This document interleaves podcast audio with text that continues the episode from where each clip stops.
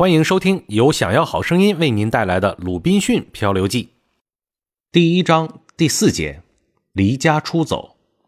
是过了一年光景，我终于离家出走了。而在这一年里，尽管家里人多次建议我去干点正事，但我还是顽固不化，一概不听，反而老是与父母亲纠缠，要他们不要那样反对自己孩子的心愿。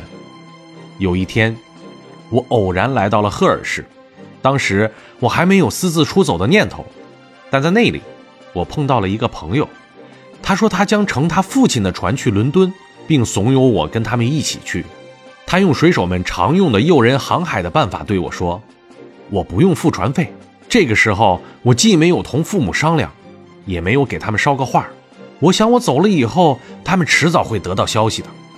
同时，我既不向上帝祈祷，也没有要父亲为我祝福，甚至都不考虑当时的情况和将来的后果，就登上了一艘开往伦敦的船。时间是一六五一年九月一日。谁知道这是一个坏时辰啊！我相信没有一个外出冒险的年轻人会像我一样出门就倒霉，一倒霉就这么久久难以摆脱。我们的船一驶出横比尔河，就刮起了大风，风助浪势，煞是吓人。因为我第一次出海，人感觉到难受的要命，心里又怕的要死。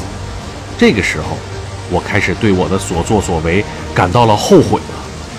我这个不孝之子，背弃父母，不尽天职，老天就这么快惩罚了我，真是天地公道啊！这个时候，我父母的忠告、父亲的眼泪和母亲的祈求，都涌进了我的脑海。我良心终究尚未丧尽，不禁谴责起自己来。我不应该不听别人的忠告，背弃上帝和父亲的厚爱。这个时候，风暴越刮越猛。海面汹涌澎湃，波浪滔天。我以前从没有见过这样的情景，但比起我后来多次见过的咆哮的大海，那可真是小巫见大巫了。就是与我过几天见到的情景，那也是不能相比的。可是，在当时，对我这个初次航海的年轻人来说，足以令我胆战心惊了，因为我对航海的事儿一无所知。我感到。浪随时会将我吞没。每次我们的船跌入浪窝的时候，我想我们会随时倾覆，沉入海底，再也浮不起来了。在这种惶恐不安的情绪下，我一次又一次的发誓，下了无数次的决心，说上帝如果能够在这次航行中救我一命，只要让我双脚一踏上陆地，我就马上回到我父母的身边，今生今世再也不乘船出海了。